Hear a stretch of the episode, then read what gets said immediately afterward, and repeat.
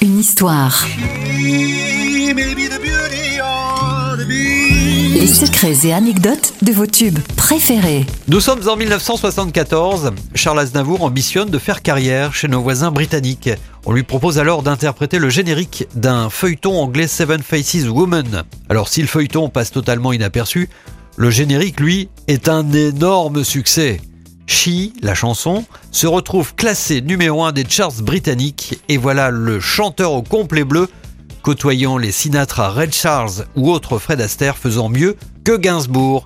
La chanson She sera reprise plus récemment par Elvis Costello en 99 pour les besoins du film Coup de foudre à Notting Hill avec Julia Roberts et Hugh Grant. She may be the face I can't forget, a trace of pleasure or regret, maybe my treasure or the price I have to pay. She may be the song that summer sings, maybe the chill that autumn brings, maybe a hundred different things within the measure of a day.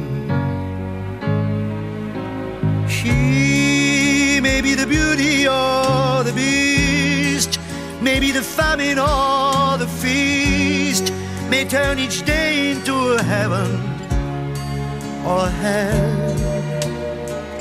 She may be the mirror of my dream, a smile reflected in a stream. She may not be what she may seem inside her shell. She always seems so happy in a crowd, whose eyes can be so private and so proud.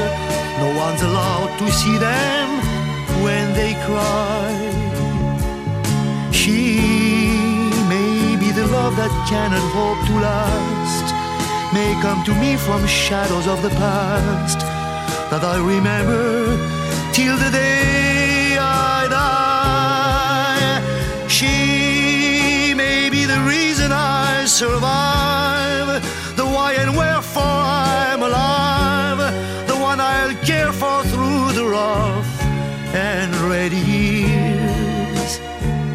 Me, I'll take her laughter and her tears and make them all my souvenirs. For where she goes, I've got to be. The meaning of my life is she.